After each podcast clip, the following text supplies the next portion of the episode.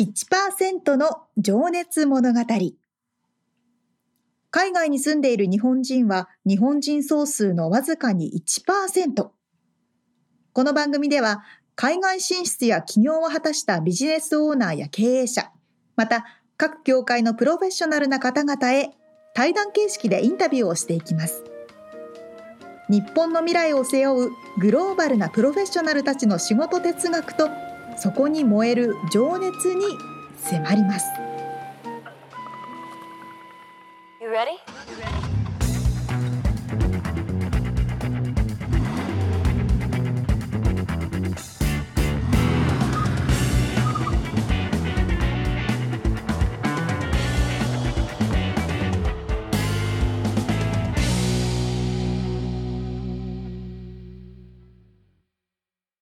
こんにちはこんにちは。 1%の情熱物語276回です皆さんお元気ですかあ、お元気ですか。もう二百七十六回か。 はいすげえなすげえな。あのー、みつさんって、はい車の鍵のキーホルダーというか車の鍵のホルダーに何つけてますかなんかキーホルダーとかつけてますか今ね、車に鍵がないんですよね。 そうやったテスラは鍵がないんだっそうた、なんですよね携帯持ってりゃいいんですけどう。わめっちゃ楽やなただ、くまあ、家の鍵は持ってるんで。あーそうかそうか家の鍵は。なんかついてますよ。ちょっと見せましょうか。今。うん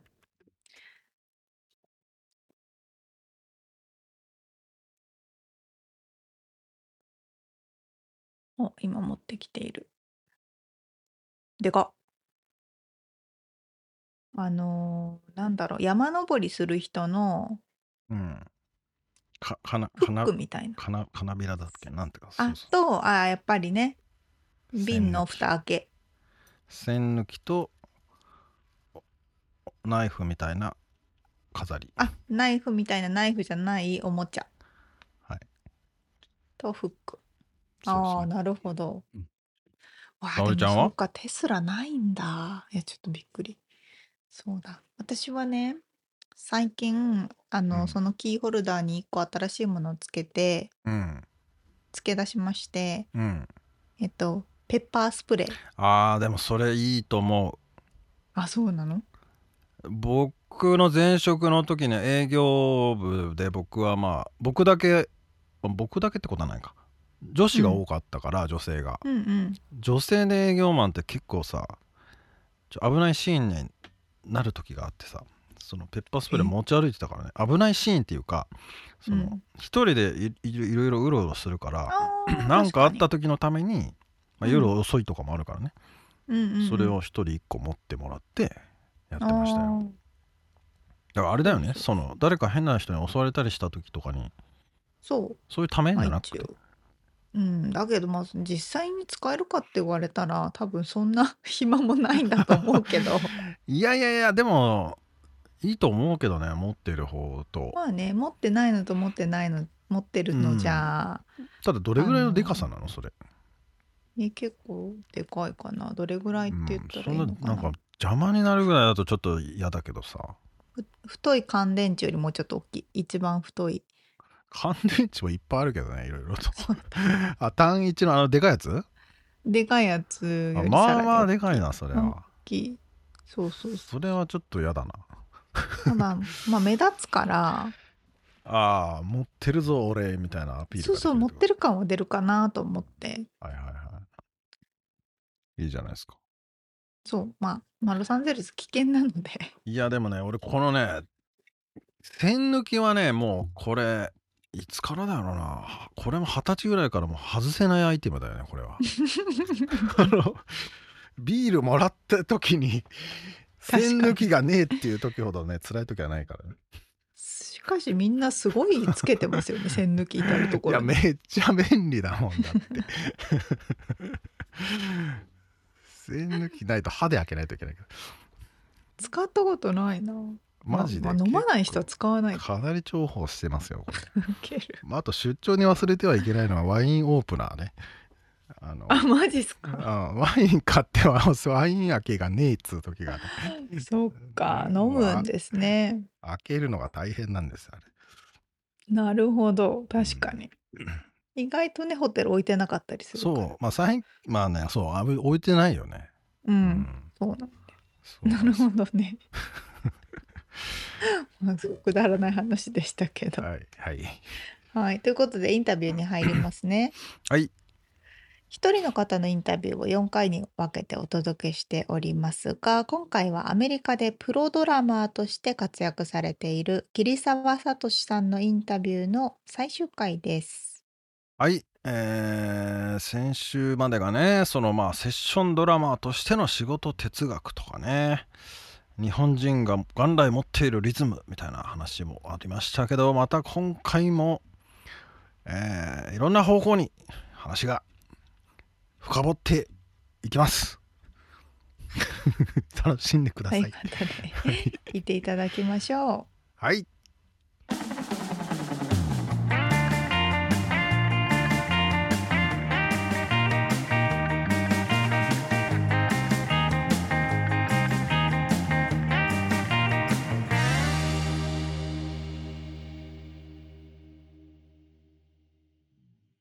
あなたにとっての幸せって何ですか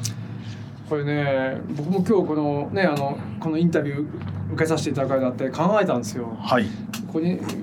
自分で打ったんですけど「幸せって何ですかね?」ってこ れ聞いてが見えて今ねあの夢中のど真ん中にいるんですあー よ僕仕事やってそのフィードバックをインターネットでやってまたそれまた仕事まで持ってってっていうずっとだって夢中なんですよいや今の言葉がいいね夢中のど真ん中夢中のど真ん中ですねあのー毎日楽しく生きて毎日 あのーやりあのややりたいことに追われてるこれがすごく気に入っててでこれが幸せかどうかっていうのは分かんないんです正直言ってはあはでで同じことが成功ってことにも言えて成功ってなんだろうって考えた時に、うん僕プロミュージシャンとしてでも皆さん勘違いしている人がよく多いんですけどあプロミュージシャンになるってすごくハードルがあると思うんですけどうん、なった後の方が大変なんですよね。うん、なるほどね続けていくことが非常に大変なんでだかあら僕プロミュージシャンになったイコール成功かっていうとそんなことなくてー今続けていくことにもうあのねあのなんですかもう全力を無我夢中ってやつですねそうじゃないとうん続けていけないんで夢うん叶ったにも叶ったって言い方おかしいですけど夢ってものがあったとしてもそれが簡単に崩れ去っちゃうんで。うんあのだから成功とか夢って正直あの僕の言葉では今はあんまり説明できないんですけど、うんえーっと過去の自分を見て、うんあの今の自分を見た過去の自分が今の自分を見たらすげえって思いますねあーだからそこは誇りに思ってますなるほど、うん素晴らしいそこは誇りに思ってますだから今自分がやってることを非常に気に入ってます 非常に、うん、でこれは日本ではこういうふうにならなかったんじゃないかなとは思いますいやもうそれが成功じゃないですかわかんないですその割には別に僕そんなに美味しいもんい食べやていないやいやしいやいや車だってボコボコのプリウいスだやしいや自分がやりたいことやって気に自分を気に入ってるって言える人は自分そんな多くないと思い今ま僕す自よ。分のやってることと自分ああのあの僕できないこと山ほどありますよあああ僕のポリシーとしてあの苦手なことは克服しなくていいっていうのがあるんで、うーん社会不適合者ですけど今僕の自分のことはすごい気に入ってますね、まあね社会っつったって誰かが作った社会ですからね。そうですね、うそんなのうんねアメリカって自分の社会でいけないじゃなそいうですそうか違う人が作った社会だったえらーそそそううのそう人が不適合者ですからね。ああなるほどね、うんでも僕だからそそうのだアねメリカの誰も他人を気にしないっていう、うんいいですよこれ大好きですね僕、うんいや僕も大好きうん非常に僕今自分の生活自分あーそっはか気に入ってますねまあだからあそうアメリカだからそういうふうに生きやすいっていうのもあるのかもしれないですね、間違いない間違いないですね、まあ日本じゃこれできなかったですねなかなか辛いですよね日本だと。そうですね、うん、だから経済的に独立しないと言いたいことは言えないっていう、うん例えばお金あの先輩がいるからこんなこと言ったら将来の仕事につながらないとそかうそうそうその世界観あと肩書きも大事にされちゃうじゃないですか。その世界観の中で僕は多分こんなふうになれなかったんで今は肩書きとか関係ないうこんのロサンゼルスの中実力だけであ食っていけるっていうのは非常に誇り,、誇りに思ってますーね、まあそれで食っていけるっていうのもまたすげえことですけど。誇り誇りに思ってますね、うんまあ金持ちじゃないですけどねうんいやいやいや。はい素晴らしい。はい、ありがとうございます。えーじゃあ次の質問になりますが、うん継続していること、まあ、未来を意識して習慣化していること自分に課していることはっいはい、て何ですか、ありますね。うんあのドラムっていうとなんか体力勝負みたいなイメージありません実際にそうなんですよ。でもそれは演奏じゃなくてドラムを運んで組み立て てもう片付けて車の中突っ込んで運転していくってそれ体力的なんですけど実はですね仕事をやるって脳だったり、うん心理的な状態の方が大事でなるほ例えば自分の実力を出せどある状態の心理心理状態に持っていくことが非常に大事で例えば僕さっきの話昨日なんですけど、ーうんね、LA のトップもう本当にトップと言って全く過言でない人たちといきなり明日やってくれって連絡来たんですよね。うんビビんないわけないじゃないですか、うんでそういう時にビビってたら自分の実力の半分も出せないなるほどなるほどそういう時にじゃあ自分のいかにこう平常心で入れるかみたいなそう自分のその一番、えっと、スキルを出せる状態、うまあ、スキル出せたとしてもトップの人たちなんで歯が立たないことはもう分かってる、んうんだけど自分のベストな状態状態を出せるするためにですね、うんえーちょっとねやってることはちゃんとあるんですよ。なるほど瞑想なんですよ、おーだからあの英語で言うとだからメディテーションですよね。はいでこれを、えっと、かなり、えっと、ドラムのトレーニングと同じぐらいの比重として考えてやってます。時間的にはえっとね、30分やってますでおーさっき言ったその朝のルーティンを僕作っててさっきその不規不規則な時間帯でどうのこうのって話したじゃないですか。で僕ちゃんと朝起きるんですよね、うんまあ朝8時なんであんま早いとは言えない、うん俺早起きしてるんですって8時ってあんま早起きじゃないですけどあのねあの僕3時とかに帰ってきても8時に起きあーてで仕事が10時からなんではい朝8時に起きて、えっと、チャリンコこいでおあのエエアエアバイクっていうんですかインインインドアババイイクコーヒー飲ん でおしっこしてそこから30分瞑想に入るんですよクなるほどでこれをもうあの歯を磨くと同じようにルーティンにして毎日やってますでどういう状態でやるんですか場所ベッドの上ですね僕は。のあぐらかいてみあ僕はもうもうもうお大の字になって寝てあア寝イてあアイマスクして、あへーえっと、ヘッドフォンしてあの自分が一番リラックスできるようなあのいわゆる僕はクジラの声の音を聞いてるんですけど最近はね昔はなんかなんかあチベットのベルとかチーンとか聞いてたんですけど今はあ僕ークジラの鳴き声がすごく僕のなんかしあのなんかリラ体からまずリラッククスすジる。ラの鳴き声って結構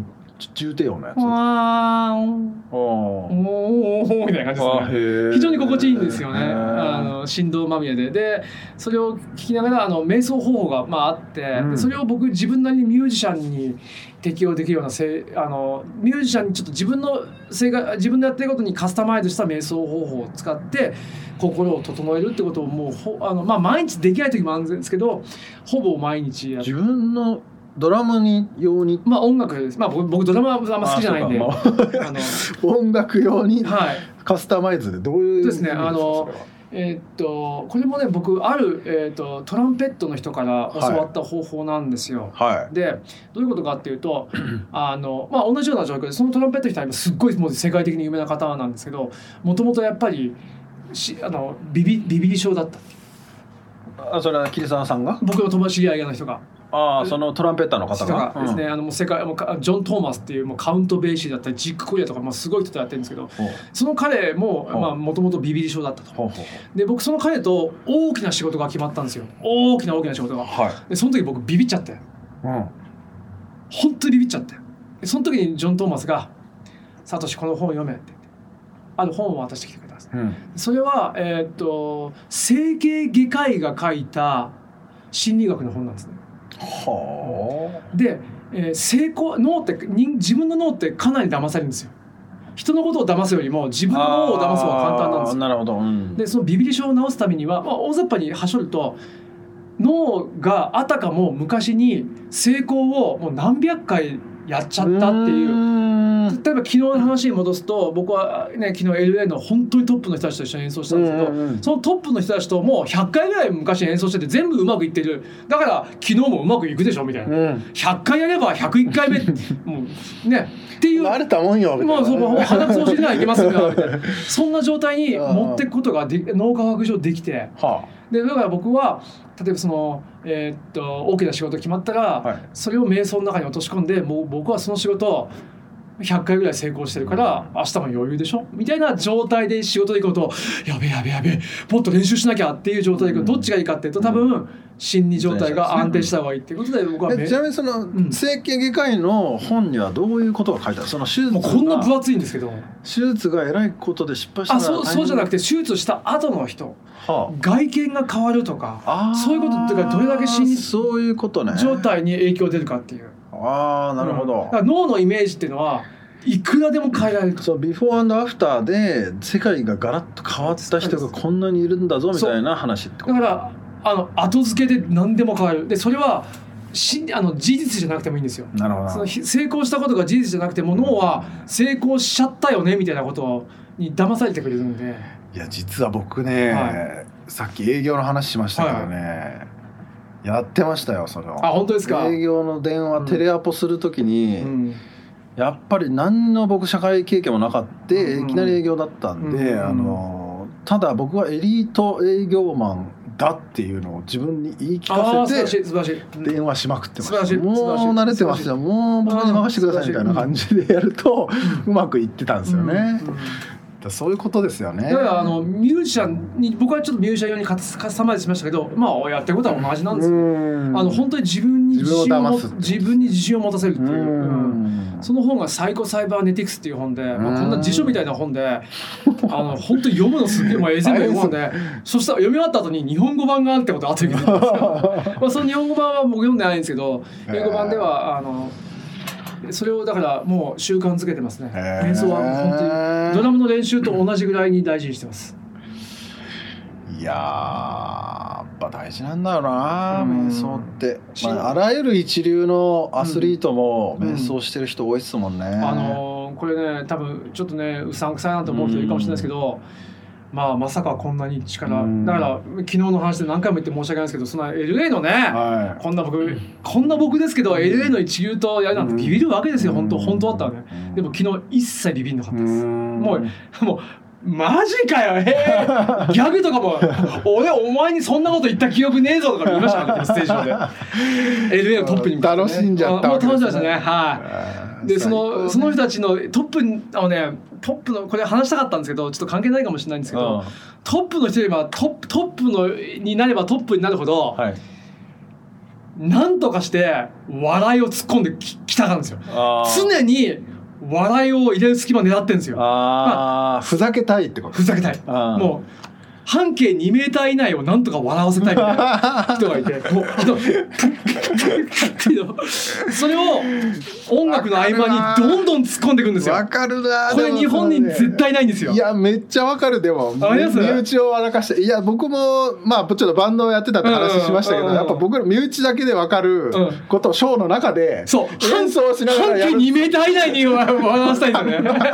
でそれがわかるリラックスに超つながっていくんですよ。だかそら、うっすよねだからいいいそれいが演奏につながるんでですそれよ。を分かってるんですよね、うんきっとねもうもうね常に何とかしてギャグを入れてやろうみたいな。それが桐沢さんもだから余裕がないとできないかできならいそそうれが昨日できちゃったっていうことなんですよねでもそれをもう僕はそういうことになることは分かってたんで瞑想でイメージして、まあ昨日はねあの明日来て来てくれやったんで瞑想は一回しかできなかったどんですんけど。なギャグ言ってやろうかなみたいな、あの僕 ちなみに僕のあおすすめ教えていいですかはい、 ?That's what she said ああご存知ですか私わかんないあそれ彼女が言ったことだよあ例えば、はいここは使えるかどうか分かんないですよ、あはい例えばいいですかもうこれ譜面出しますよね、はい江田川さんごめんこれちょっとちっちゃくて見えないんだけどね、うんお That's what she said あ意味わかりますあわかんないちっちゃくて見えないんだよねっていうのは今 That's what she said っていうのは、Oh that's what she said うん last night on the bed あだからちっちゃくて見えないっていうの はとか It was too quick とかあああ音楽で例えば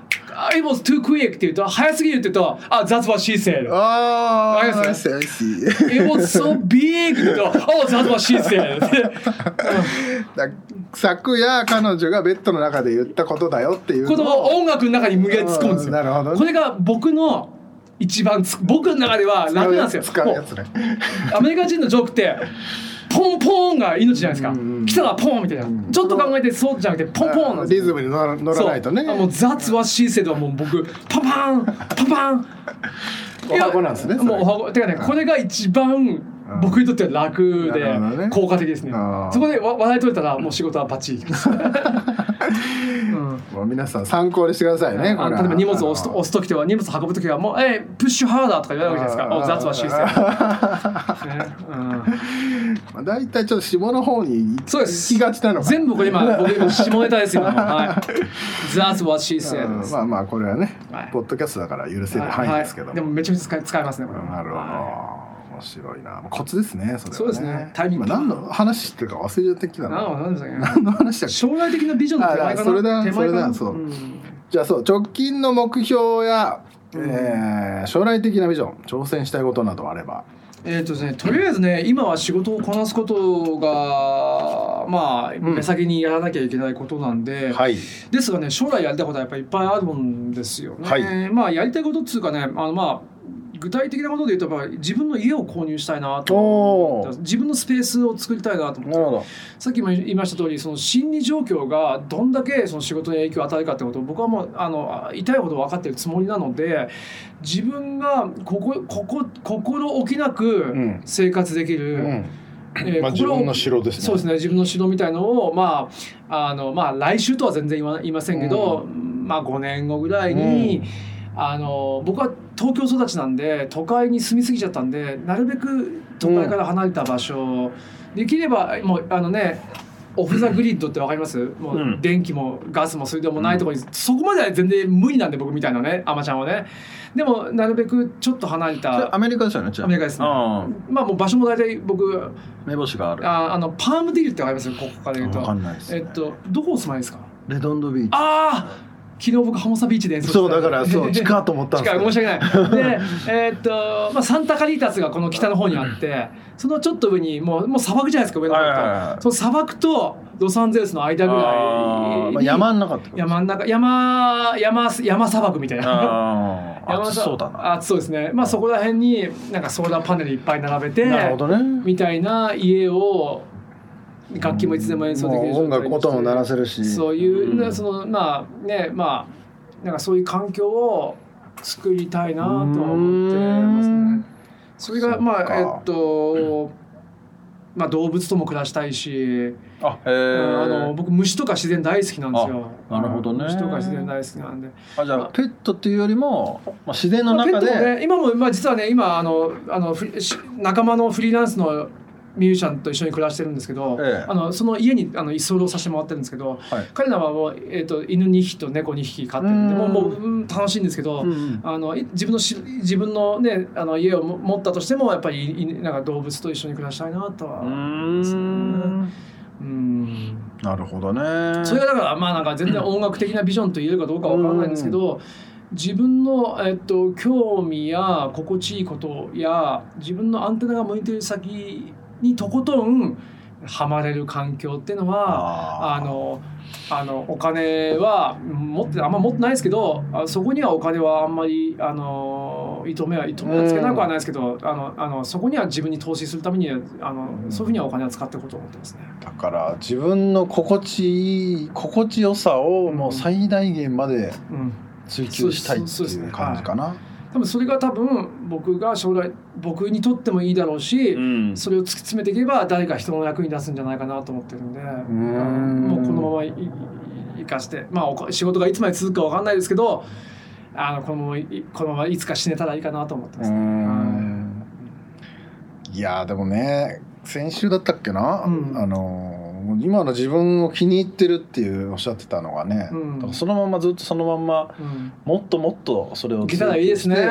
けうんしそれで死んだら最高っすよ、ねだ。から例えばさっき僕アメリカ来たばっかりの僕が今の自分を見たらすげえと思うのにあー今僕この状態の自分が、う例えば50歳60歳になった時、はいはいすげえって思うような自分になれたらいいですね。うんうんうん特におじいちゃんとかになった時にねああ面白いああ俺おじいちゃんになった時とかにもうやっぱり過去の自分が見ても今のおじいちゃんの僕が、うんおおかっこいいなーって思えるようなやーおじいちゃんになりたい憧れますよねなりたいと思いますねかっこいいじいちゃん、かっこいいじいちゃんになりたいですね憧れ はい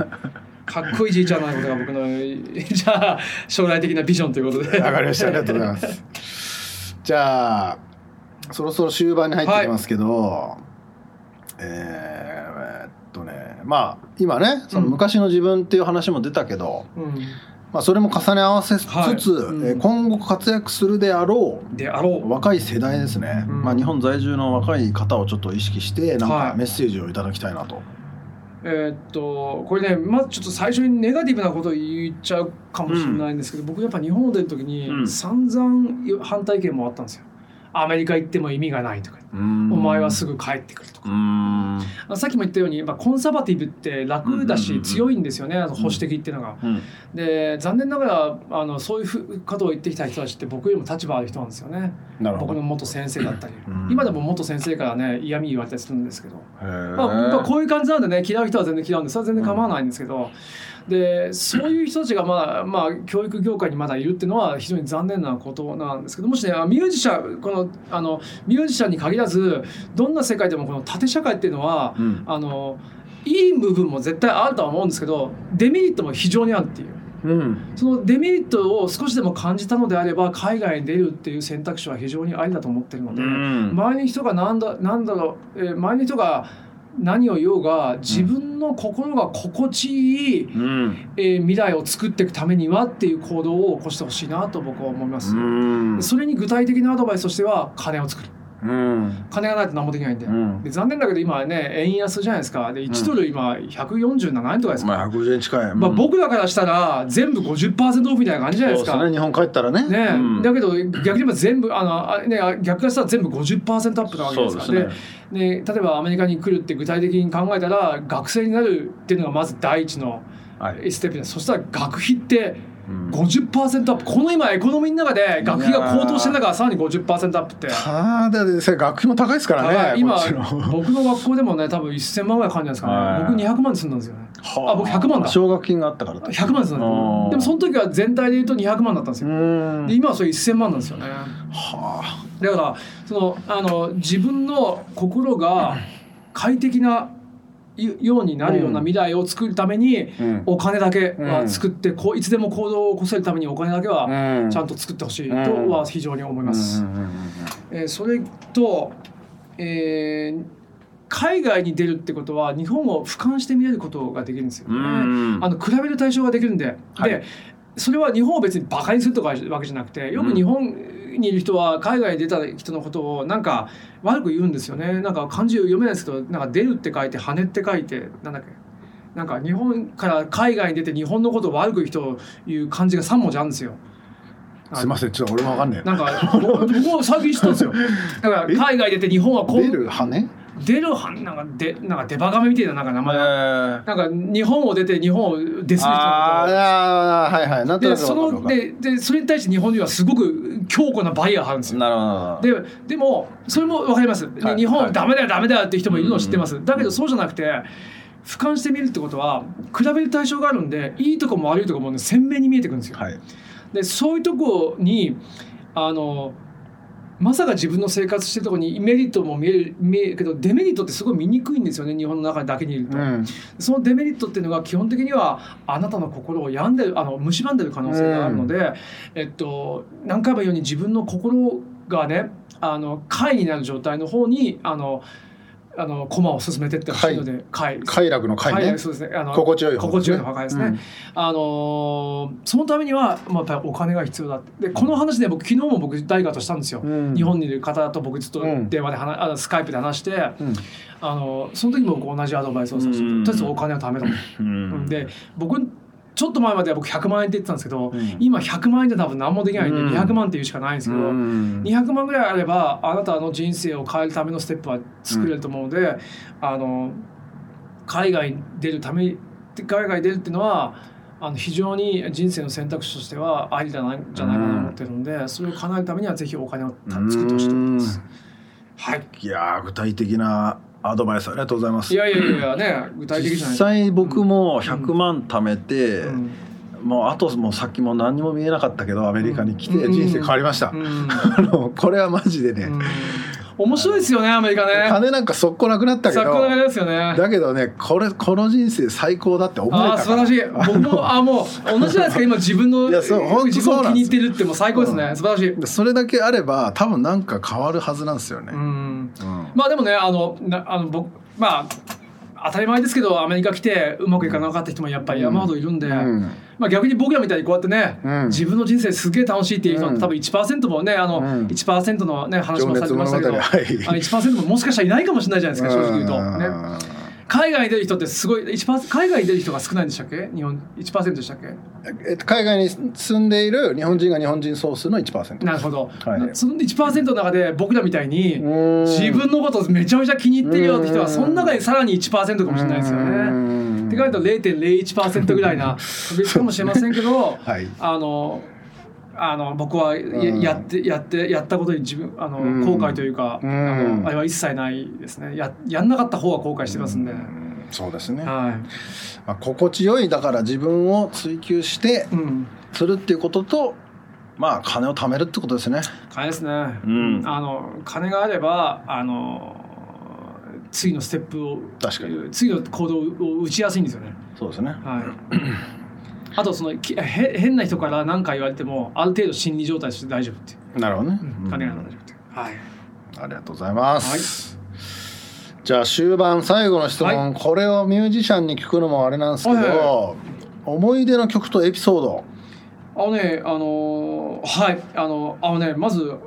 まず言いたいことはですね、い。ありがとうございますあ、なんでかっていうとですね久々にね自分に向き合えたんですよねおお。そのその今ねミュージシャンにこんなことを聞くのって言われたってことは、僕もね自分でそそんなことはもう思わないんですよなるほど思い出の曲なんだろうって母さんずっと考えたんですよねねだからすごくいい機会になったんですよ今回おーは自分のことをねあの僕に興味を持っていただいたってことは、ねうん僕の好きなこと喋っていいってこと っていうか自分をね自分で一回今日ちょっと保有を起こしてみたそういうこんとでねだからすごく面白かったんですよ。あーありがとうございます。そう言っていただけうるとん、だか嬉しいらけねど。あのねででその音楽に関してその思い出の曲っていうのはですねやっぱ一曲だけあって、ほうん、ドラム入ってるんですよまず当たり前 ですけどドラム嫌いなんで何回も言いますけう すどごいもね。うドラムできないんですけどおもろいな。であのそういう曲っていうのはですね「あの戦場のメリークリスマス」っていうおお。坂本龍一さん、はいまあ、なは亡くなってしまったんですけどね最近ね、い。はい。なんでかっていうとさっき話した「お前ニューヨークの空気吸ってこい」って言われた時に、はい。僕ニューヨークのレキシントンアベニューっていうのはインド街みたいなとこがあってほあの右側のレキシントンアベニューってあるんですけどう。はい。その29だか28ストリートに住んでた、あの違法のドミトリーがあったんですよ。うん。なんか一部屋に2段ベッドが8個ぐらいあってなんか世界中のいろんな人が集まるみたい なタコ部屋みたいな。タコ部屋みたいなはい。でそこに、まあ、1日30度だったんですよ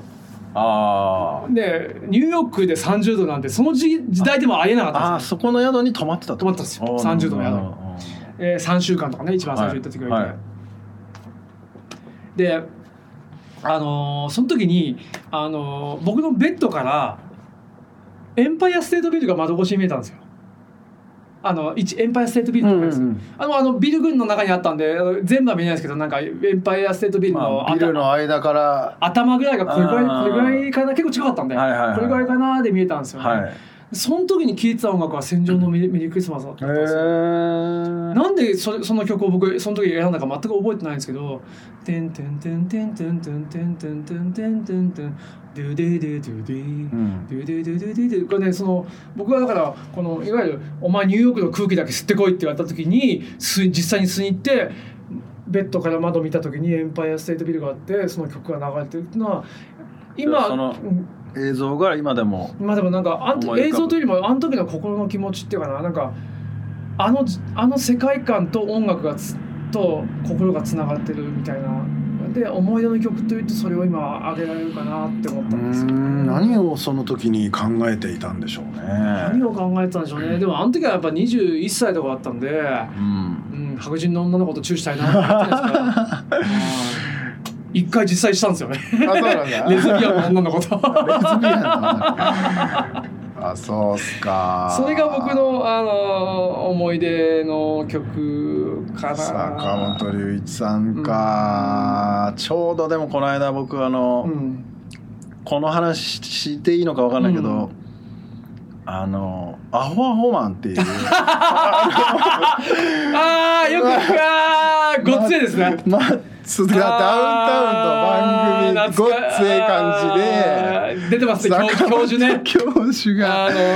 お兄ちゃん役でねアホアホマンのアホやってますあれな。なんて名前か忘れちゃったけあどー教授とかじゃなかった僕はあのかあの関東圏にあるんでごあのね、ごっつえはね、あんまり入ってないんですけあそうなど、の見たことはあります、それはブ。リーフにねうんこそうそううんこつけた顔面にはかないですよね。ああ、なるほどあそこに坂本龍一さんが出た映像を思い浮かべながあいいらですね泣きそうになってましたけどねあーだからやっぱり笑いって大事なんですよ。大事いや笑いはすごいで大もあ事。のそれあんだけ世界に認められた人があんなことできるってだから僕らのも周りのエレのトップ芸者そうなんもですよねさっきの話隙間に笑いを入れてくる。そこがなんかねやっぱうん俺はこんなことしねえよとかって言うんじゃなくてもそうれもいいですよなんかねね。僕はね、僕は僕もなんとかそれぐらいのエピソード欲しい ですね。悔しいな。僕もなんかそういったあー出たいな。あとおおすすめの本とかね、あ映画とか、映画はその語っていいですか？あぜひあのね、ほ僕はね実はね本の虫で虫なんですよ。僕本すっげえ持ってるんですよ。あのね何でしたっけあのなんとか豊子さん山崎豊山子。崎豊子もさうん僕大ファンでうんす。それをなんかで書いてましたねああもう山崎豊子大好き。山崎豊子はまああの小説家なんですけど、もともと彼女は新聞記者だったんですね。毎日新聞の。へえだから簡単に言うとドキュメンタリーなんですよ。あーそういうことか彼女の本はだから僕が好きなのは静まる太陽とか、えー二つの祖国とか大地の子っていういわゆるそうんのその時の時事時事というかあの、ね、日中関係がどうのこうのって時にあの実際に中国行って全部調べ上げてきてそれを小説にするって、まあ、それだかまあらノンフィクションだけどフィクションとして書くっていうまあでもほぼドキュメントほぼノンフィクションですね。なるほどだねから、うんその本も大好きですし、あのー音楽の方はね逆に少ないんですよ。うーんあと文化人類学的な本がアフリカ人の生活とかか西洋人の脳と東洋人の脳の違いとかえーっとあの例えば日本の民謡の、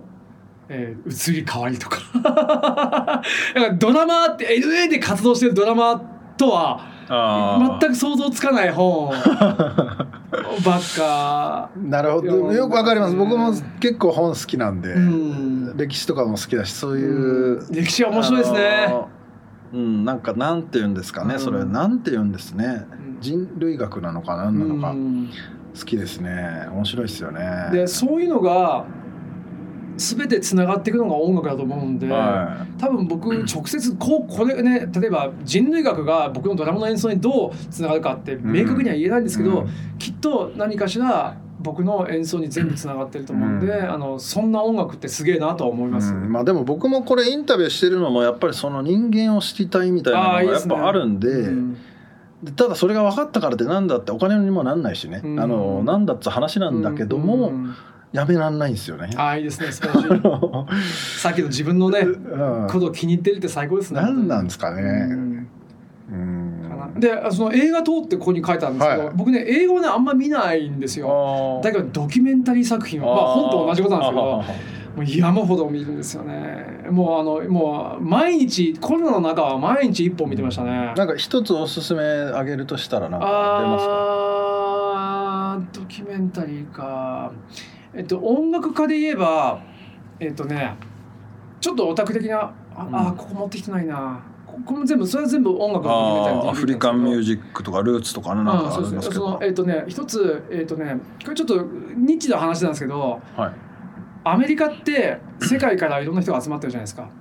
なんかまあ世界最高の国と言ってもまあ過言ではないと僕は思うんですけど、はい足元はぐちゃぐちゃだっていうのはまあねあのね、うん高橋さんもよく分かってると思うんですけど、うんこの矛盾さがまた面白い っていうねははは。世界の警察みたいなこと言ってながら足元はぐちゃぐちゃ まみたあいな、歴史ないですからね。歴史ないそこがまた面白いところなんですけどそう面白いですけどね。であのラテンっていう世界があるんですよねいわゆるラティーノの世界。はい。それをいかにアメリカ人が勘違いしてるかっていう音楽のドキュメンタリーがあってラテンを勘違いして。ラテン音楽っていうとどんなことを思い出します南米のじゃ情熱的うんなですよねでもラ南米って言ってもでかいんですよねアメリカよりでかいんですよ。はいはいはいはいでコロンビア周りブラジル周りあチリとかねえーチリ周りねうんアルゼンチン周りそこにね音楽があるんですよ。はいああの全部つながってるんですけど全部全く同じとはではなくつながってるんですけどあとカリビアンキューバとかねジャマイカとか。んでもアメリカ人は全部まとめてラテンうん。ラテンってやってるうん。でそうじゃねえぞお前ら白人ども白人ども勘違いすんなよっていうドキュメンタリーが PBS ってご存知ですかパブリックブロードキャストっていうまあアメリカの NHK みたいなのがあって、あ PBS が、はいうん、あの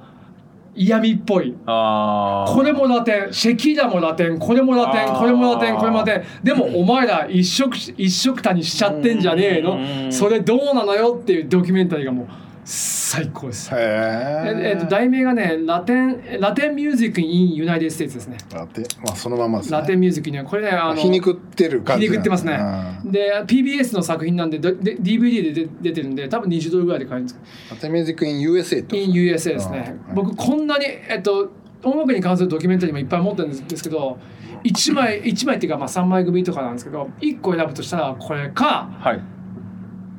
そこのアメリカンルーツミュージックですね、うんうんうんアメリカなんでアメリカにこんなに世界から移民が音楽を持ってきたって、あうん世界から移民が音楽とともにここにやってきて、うんそれがどうアメリカの中でブレンドしてって今みたいな音楽になったかっていう、これは時々僕が音楽に迷い出したら見る必ず見る DVD があるですねなるほど、いまあその話も聞きたいけど終わんなそうだけどあまあ終わんでなもい3日ぐらい必要ですねあとロックとかブルースとかそういうのがアメリカどうやって始まった始まかっどっから来たかどうやってきたかということですね、うんそのつながりが見えるのってアメリカンルールーツミュージルッーツクミュージックその世界からやっぱ移民が集まってきたのが混ざったってこと、ね、音楽を持って集まったんですよねそれは譜面にも書いてない全部口頭伝書っていうそのいわゆる口伝えですなるほどねでそこに僕らはあんまりフォーカスしてないんですうんミュージシャンはねあんまフォーカスしてないんですよねだから僕はドラムがさっきから嫌いだとは言いません言ってますけ ど、ね、あのそドラムの情報よりははいはいこういったあの音楽の歴史の状況の方かまあだかららもうちょっと本質が欲しいってとこなんでしょうてかかねねそういうふうにやっていかないとまあうん奴らと戦えないんですもちろよ。んそうだなそりゃそうだ LA のトップと戦うって小細工じゃ無理です小もん細工じゃ無理ですよ。 もう、ハウトゥーとかじゃ無理なんですよ。もう、どんだけ音楽好きか、みたいな。あーそりゃそうだんドラムが好きかじゃ、歯が立たないんですようね。んだから、あの、ドラムが好きじゃない、好き、ドラムが好きであってはいけないっていうのはそういう理由で、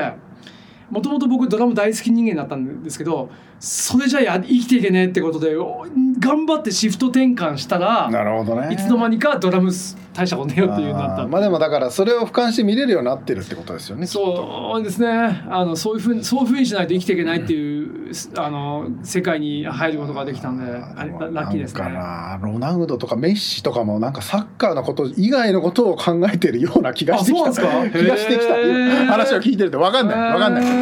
あの誰誰か確かすごい睡眠に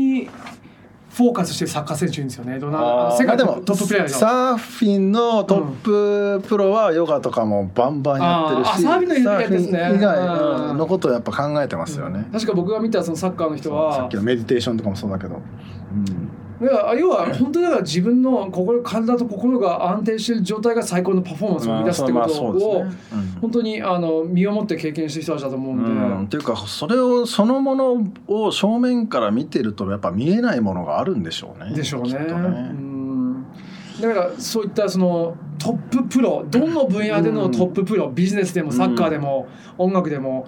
えー全く関係ない建築業でも、うんであさ YouTube とかで見るのは僕そういう人たちの話ですね、はいトッププロ、うん音楽以外のトッププロは何を考えてるのかっていうのは非常に参考にしてます。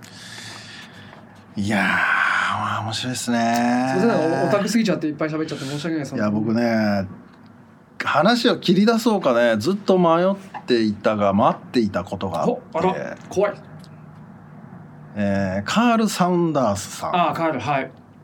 僕というの師匠ですね、えーはい桐沢さんの師匠であったり、はいまあちょっと僕 YouTube でちょっとチラ見させてもらいましたが、はいはいはえーちょっとお話伺いたいなと思いあましてまあなくなっちゃったんですけどねはい、はいうかあのそれもちょっと今年ですか今年2月の後半ですねはいやっぱまあいろんなことをね多分 YouTube で話されていたのでちょっと興味ある方は見てもらえたらと思いああまあすりがけとうございどますそこでもやっぱなんか人間対人間のなんかねお付き合いがあったと思うんですけどまああの正直言うとね、うん僕まだねあの乗り越えてないんですよカールのことに関してはすいませんこあ全然れをねあの僕でも切ねり出すか切り出さないかいやあのあありがとうございます迷ったんですけどあはい乗り越えなきゃいけないってずーっと思ってるんですよ はいだから僕フェイスブックにも一切彼のこと僕書いてないし、そうだから今日のインタビューにも出てこない出てああそう出だてしかるべきと思いつつ出てこないんあで僕はこれを聞くべきかずっと今まで迷ってたんですああでもありがとうございますあ の喋りたいんですよ実はカールのことは、 10年10年ぐらいい一緒にいましたね、う彼ね独居老人だったんですよはい。だから僕はね呼び出さればすぐ行くみたいなうん都合のいい女扱いされてた あのね毎週一緒に演奏してあのいつかで演奏し終わった後帰りのうちに行って、はずーっとあの彼は本当に音楽音楽い。ま以上みたいな人だっあ、たんですよね、もう、まっしぐらと。もうまあ、だかまっしぐらだからら、世界的に有名なトランペッター、ジャズトランペッタトランーペッターですねですか。ははいい。だからその音楽に対してすごく正直なので、はいダメなことにダメって言っちゃうんですようんだから「He has burned so many bridges」っていう意味で、うんあの今までああの橋をいっぱい燃やしてきた、うんその要はコネクションを全部だからそれはなる音ほど楽は正しい音楽があるから「お前違う」って言っちゃうんですよね。はあであもう世界的にトップあど世界のトップの人なんで周りも世界のトップの人でドラマーももうもう僕からしたら日本日本に僕にドラムを始めた時から名前知ってますよみたいな人たちに対しても「おめえちげえだろ」って言っちゃうからんなかなかやっぱり人が寄りつかない孤立していきがちまあまあ、まあ、でですもそのでもすごい仲間はいっぱいいたんですけど、で僕みたいなこのね宇宙人みたいなやつがポーンと現れて、うん初めて一緒に演奏したとあの初めて一緒に、えーコンサートをした時にですね、うんたまたまハモサベイチのライトハウスと同じとこだったんですけど、駐車場で「お前ちょっと来い」って言われてうんうん「やべえ殺される」と思ったんですけど ただえあ演奏した あとうんに駐車場で帰る時ですよねそしたら彼が「お前俺の理想にすごい近いところにいるここにいる」ってあのお前がこのラインを乗り越えられるかどうかわかんないけど、全部教えてやるってうんそれがちょうど10年前に言われて、そこで指定関係の契約が交わされたんでしょう ねきっとね駐車場でねはい全部で本当に全部教えてもらいましたは 10, 10年かけてまあ、ちなみにだから教えてもらったっていうのはかトラン彼はトランペッタ奏者だから、うんその楽器じゃないってことですじゃないってことですよね。だからだから僕もドラマなんですけどドラマじゃないんで、はいその2人その僕らが共有してるリズムってうん、だから僕 YouTube で発信するってことができたんですよね。それはでもこの理論的なことなのか、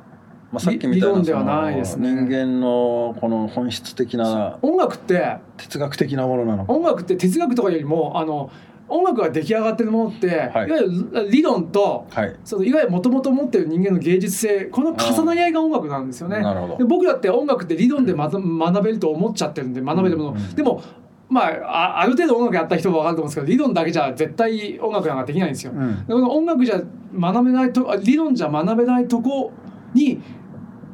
僕らはフォーカスしてこなくてしかもここにお宝が眠ってると、うんそれがまあリズムの話なんですけどそこをねとことんあの教えてもらったというよりも2人でうんディスカッションして。うんあこれこうだよねおこれだよっていうのを もう10年ぐらいカイルとはやってはあてで僕はカールの子供って言われてたんですよねこの現場では「あ Hey your kid あ your kid please sounds good」みたいなあなーんか言われて、うん、っていうぐらいズブズブの関係だ ったんであのまだ正直言うとこは乗り越えてないんですけどあのそろそろーちょはっいと。フェイスブックに一回、うんあの僕とカールの関係一回文字にしてえ英語で落とそうかなとは思ってますね。いやでもね人は亡くなっていくものなので、あれですけどまあ桐沢さんももしかしたらそういう師匠的なね立場に今からなっていかれる方だと思いやーどうですかね僕はねあの面白いお兄ちゃんでいたいんでなんかねでもこれつながっていくんだなって思いながらあれを見てるのはね面白かったっすね。あーありがとうございます本当にあー、まあかカールの話振ってもらって本当ありがとうございますあのー興味ある方はね桐沢さんの YouTube チャンネルをちょっと覗いてもらえれば、いっぱいいっぱい動画もうねあのもう半泣きで喋ってるやつがあるんでいっぱいあるねあの僕生配信で泣いたことないからあの泣くとかあのうあのうんち漏らすとか普通に僕全部バーって言っちゃって隠し事が一切ないってまいあう、ね僕も結構泣き上手なんであ本当ですかあの泣き上手いいっすよねうんよ気く持ちわいいかりっねますよ泣き上手はねまあすいませんちょっとそれがねちょっとどうしようか迷ったんですけど最後に聞いいておこやいうとやあ思ってのあの間違いなく僕の世界を広げてくれた人なんでねそういう方がいるっていうことだけでうもん素晴らしいと思うめんちゃでくすちよゃ破天荒な、んあのあの人でしたねあそう桐沢さんとだからセッションしてる映像もねありますねツイッターだったかな、うんあ出てたりとかいっぱいねありますねあみみんな見てもらえたらと変思いまわるすんです変わる変わるですね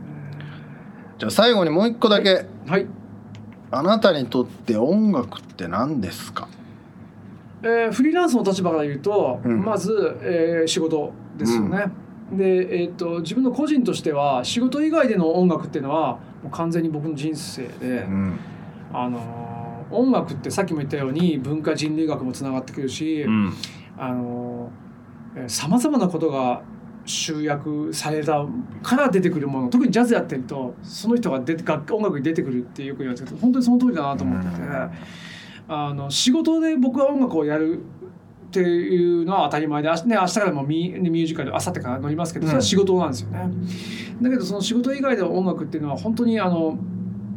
あの僕が知ったものをそのまま出せる場なんでだから僕にとっては、えっと、お風呂入るとかシャワー浴びるとか歯磨きみたいに大事なもので僕のなんか人生の写し鏡みたいなかっこいいこと言うとね。かっこよく言うと僕の姿を映せるものなんじゃないかなそういうことかだから桐沢さんが人生で吸収してきたものを体を桐沢さんを通して外に出す出せるあのその表現のしそれが僕の仕事以外での音音楽でも仕事はもうしもうドラマは完全に僕あーのお金稼ぐ道具だってうん割り切ってやってます、なるほどはい、だから一応ミュージシャンと言いながら2つの顔をうまく持ち合わせしたいなとは思ってますね、ここにボーダーはないんですよ、うん仕事マンとうんこの今の人生とした音楽の、うんこれボーダーはないはないですけど、うんきれいうまく混ざってるし混ざってないとこもあれば混ざってる感じかなかっこよく言うとって感じですありがとうございますいえいえいえもうなんかもっとねいろいろ聞きたいことがいっぱいなんですけど5時間ぐらいはしちょっとねもう時間的にそろそろ終わんないと いえいえあれなので、えーじゃあ今日は、えープロドラマーでいらっしゃいます桐沢聡さんにお話を伺いました金さんでし桐沢さたんどうもありがとうございましたあありがとうございますりがとうございま楽しかったですざっす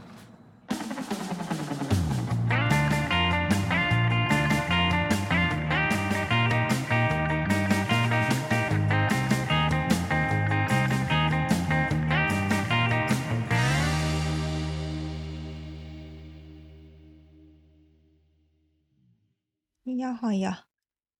もう、すごい。最後の最後まであの元気が止まらないなんて、すご いな。リズムをキープしてましたね最後までそう、喋りのリズムをすごすぎです。いやー僕「夢中のど真ん中」っていう言葉をね桐沢さんが最初の方に発していたのがね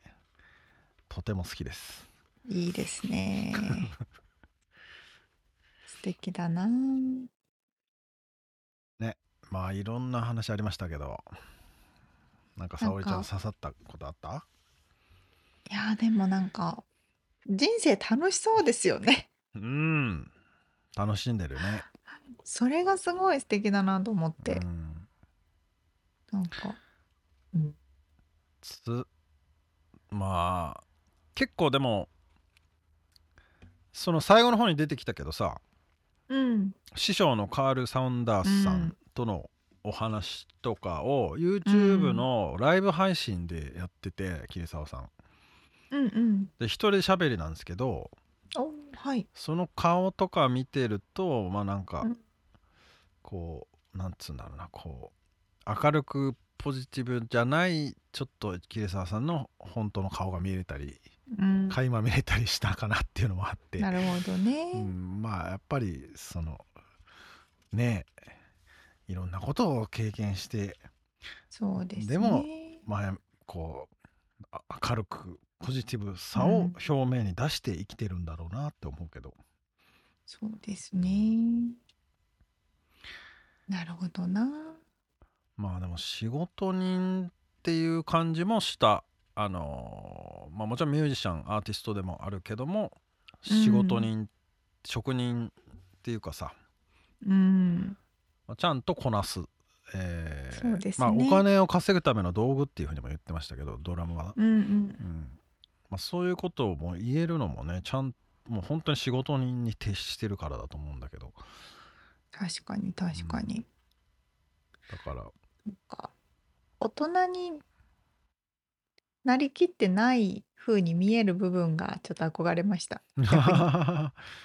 子供まあそうだねそんな話も先週あったかな、ううん、子供の心を忘それうないそうみそたういあなー。確かにそうだねうんピュアな感じっていうかねそう、純粋に楽しめるとか、うんそういうところって非常に大事ですよね。そうだねいやー面白かったわ坂本龍一さんの「戦場のメリークリスマスうんうんうん。」これをねそのだからタコ部屋でニューヨークのビルを眺めながらそれを聞くっていうあー、かっこいいな。そのなんかニューヨークっぽいしねあそのう坂本龍一さんはね、確かに。ちっちゃいね、ニューヨークの古いお部屋でね。そうそう窓から少し見える、ま、ビル群をあ眺めながー、ら素敵だな。まあなんかやっぱそこで感じるんでしょうねそうですね。なるほどな。うんいやしかしあのだからなんつうのドラム職人だよねいわゆるなんだけど、うんドラム以外に目を向けて生きているっていうのも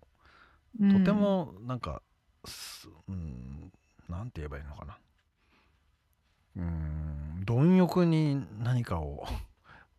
こう得ようとしているというか、確かに確かに。うん、これってだから日本から海外に出たっていうことにも近いのかもしれないけどもうん。なんか違う世界んに出てみて、そこからドラムをっていうものを俯瞰して見てみるとかさ、 まあわかんないけど、そうそういう意図じゃないかもしれないんだけどでもそういうとこあるよねなんか違う業界とか違うものに視点を移してみるとなんか見えてくるああ、そうですね。うん、なんか大したことねえじゃんとかねだから自分のこととかをこう見見たりしてなんかこれすげえことやったんじゃないかと思ったけどいや全然大したことねえしとかなんかそういうこととかってそれあるな中から見えないよだっねてうんなんか同じ業種の人とかと話してるとやっぱりこういう世界あ観そうそうそうそ狭くなっちゃうっうねていうのはあると思うな。うんでなんかその安心してしまうというかねなんて言うんですかねうん、うん確かに。まあだからその精神的なところで冒険を続けているっていう感じ、 なんて言えばいいんだろう。 わかんなないけんどだろうでもすごいギャップもあるなと思ってメディテーションもずっとされてるってお話があったんですけど、うんうんやっぱりなんだかんだこう精神統一とかっていうのもうんうんうん自発的にされてるっていうのは非常にそういうなんだろうメンテナンスができる方なんだなってうんそうですね、うんベストな心理状態に持っていくために、そうですまあ、それね。、も仕事人ですよね。そううんいやー本当に面白かったななんか直接話してたらさらにエネルギーをもらえそうな方ですね。そう本当にあのまたちょっと今度は演奏してるところをね見に行きたいなと思ってますけどああそうですね確かにはい確かそんな感じですかねという楽こしとでいお話ありがとうございましたにありがとうございました。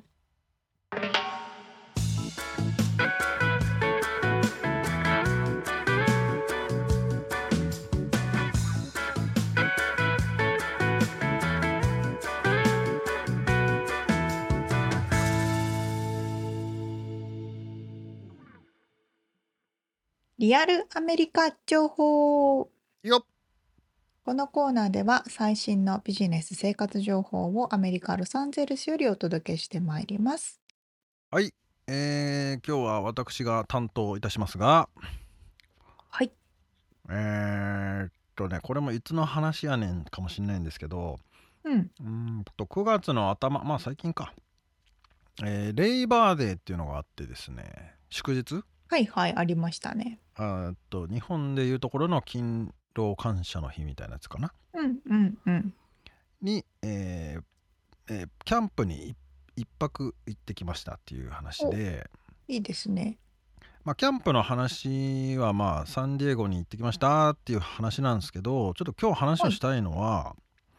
その時に、えーまあ、その友達が探してくれたんですけどうん。使ってたアプリがヒップキャンプっていうアプリでヒップキャンプ。ほうあリンクを沙織ちゃんに送ろうか聞いたことはないですかねないですね。なんかいいんだよねこのアプリがさでこうまあ多分日本にもこういうのあるんだと思うんだけどもほあのーまあう。へえ。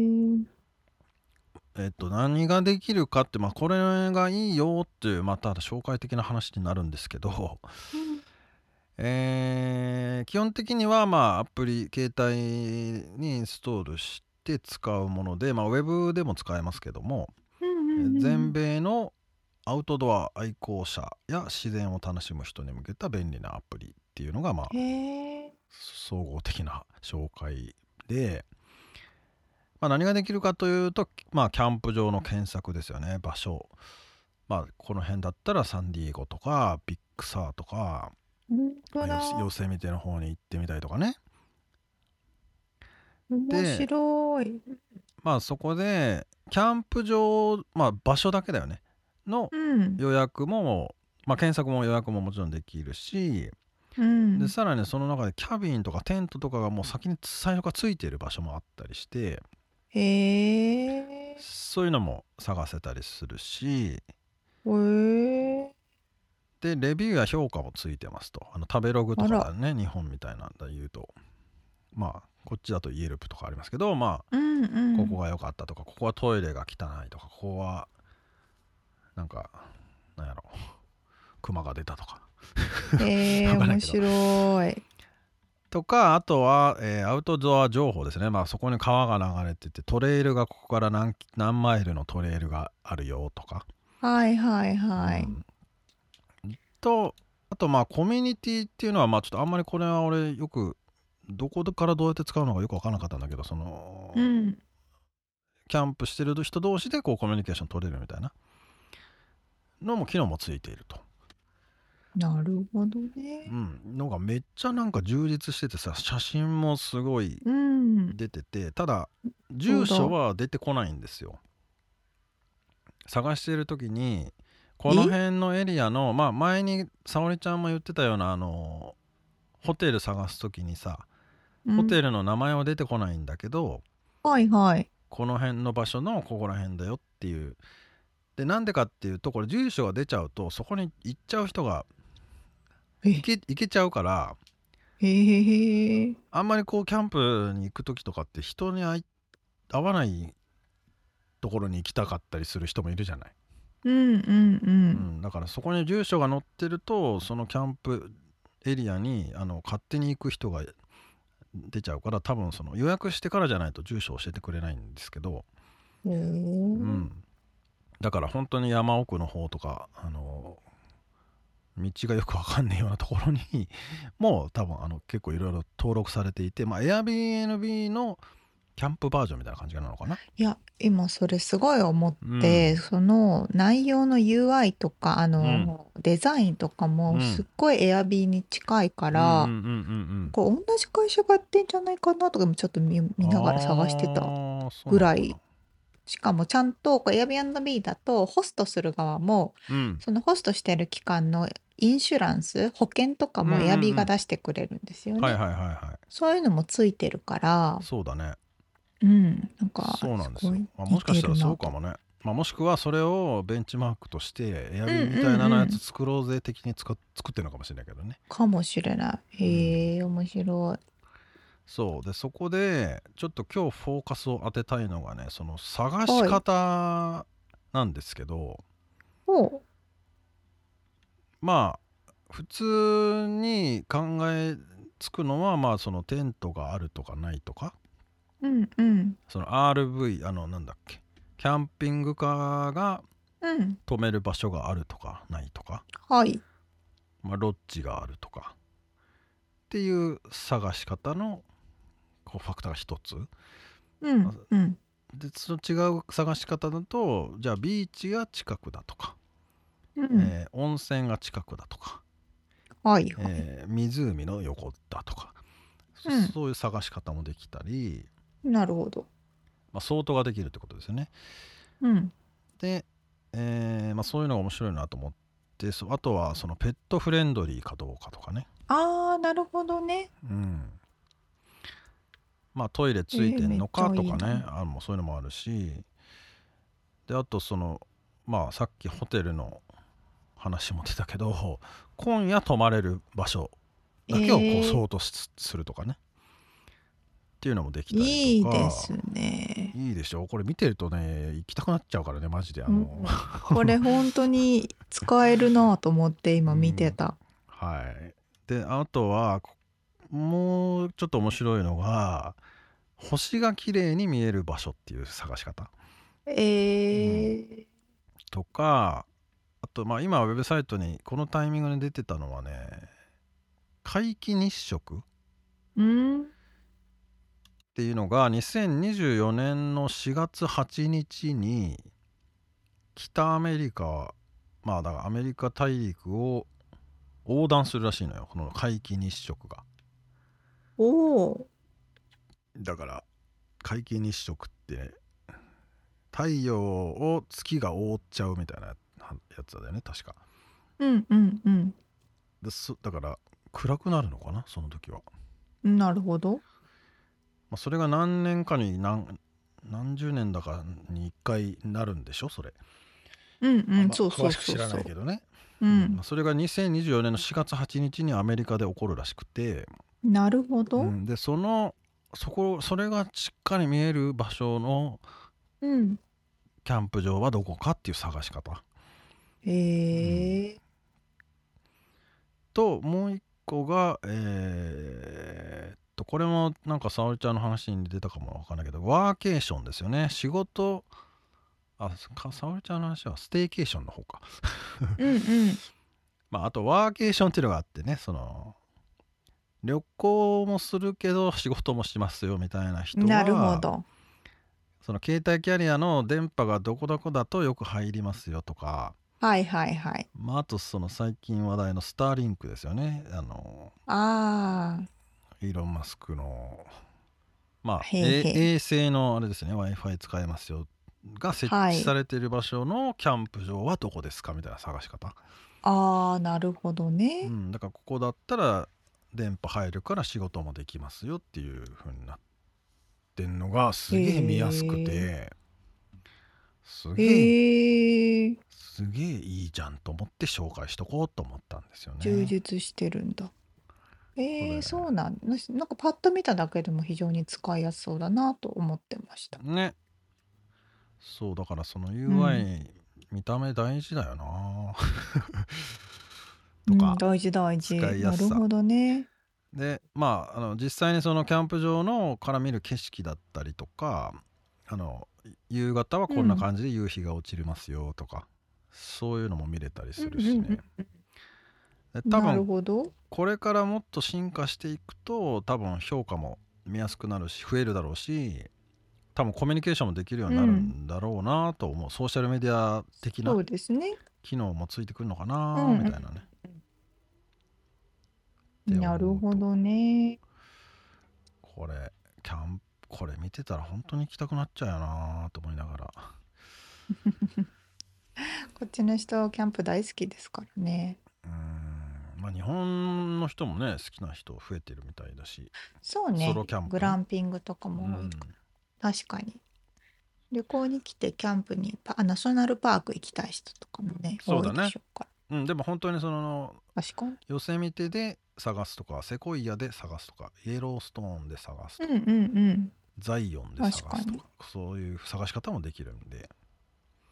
うん。使ってみてはいかがでしょうかいいですねというやつなんですけどまあ、最後に僕面白がい。ちょっと見てみます。うん久々にキャンプ行って飯号でこれ多分ね俺20年ぶりぐらいの飯号で飯を炊いたんですけどえー、昔はだからチャリで旅していることが飯号で飯炊くのまあまあうまかったと思うんだけどその薪を集めてきてねわあすあれっていうごかい。飯後で飯炊いたことある沙織ちゃん小学校のえー小学キャン校プ以とか行っ来、たうん林間学校。そう俺だからその旅してた時の飯号をアメリカに持ってきててさなぜか あのえー、すごいんですけずっとど。ガレージで眠ってたんですけどまだ使えるんですよそれがなんかどっかのスイスアーミーだ、どどっかのアーミーアーミー陸軍の使ってたやつだらしいんだが、うんまあでそれをねこう意気揚々と持っていってね飯盒で炊いたんですけどうん水の量が間違えて半分しか入れてなくて あのこう焦げ焦げの せんべいみたいなやつをく食らったという話なんですけどまずかったですなのでまたじリベンジに行きたいなと思ってるんですけどね またこれ使ってそうそうそう、まあ、それで二日酔いになりつつも次の日の朝サーフィンサンディエゴでサーフィンをして帰ってきたといううん楽しかったなっていう話です うんあーいいですね私も使ってみたいと思います、ぜひぜひ。はい。はいということでリアルアメリカ情報でした起業を目指す人、086のビジネススクールへ GO! スクール .086.com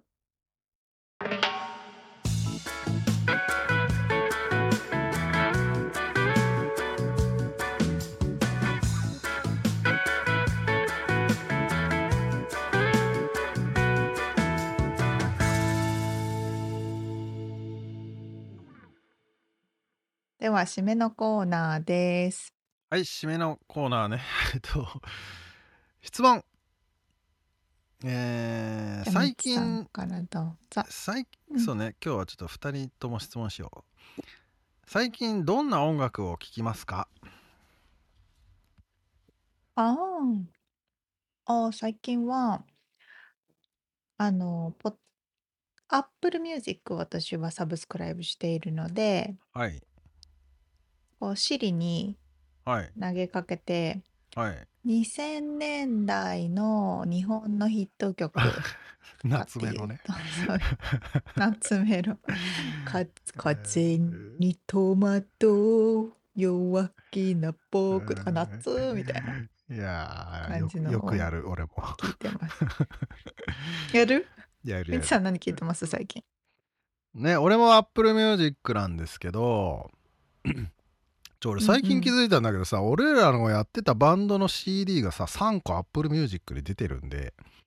出てたんですよ。で、すごいじゃないですうんまあか。これはちょっとまた後で今度話しますわ。まあそれはいいんですけど、ええー最近ねなんだろうねエゴラッピンにハマってたなちょっと前まであのエゴラ何それッピンって流行ってなかったっけ沙織ちゃんちょっとあ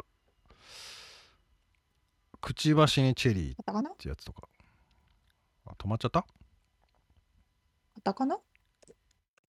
あえーっと何いや英語でもカタカナでも出ると思うんだけど日本人日本人